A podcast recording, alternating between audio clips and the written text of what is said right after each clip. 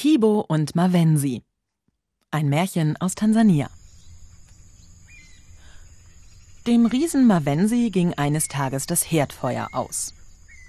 Da lief er zu seinem Bruder Kibo, um sich ein wenig Glut zu holen. Kibo stampfte gerade Bananen ein. Guten Tag, Kibo, sprach Mavensi. Guten Tag, Mavensi.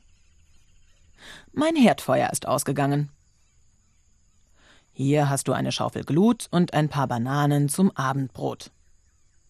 Mavensi entfernte sich.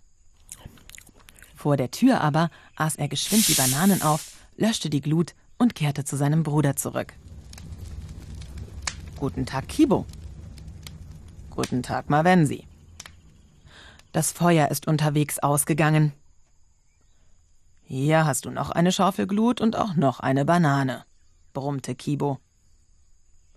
Mavensi entfernte sich, ging ein paar Schritte, aß die Banane, löschte die Glut und kehrte zum dritten Mal um. Guten Tag, Kibo. Guten Tag, Mavensi. Das Feuer ist wieder ausgegangen. Diesmal antwortete Kibo nicht. Er hob den Stampfer und verprügelte seinen Bruder. Vergnügen. Die Beulen und Scharten, die er ihm schlug, kannst du noch heute erkennen. Sieh ihn dir nur einmal richtig an, den Bergriesen Mavensi.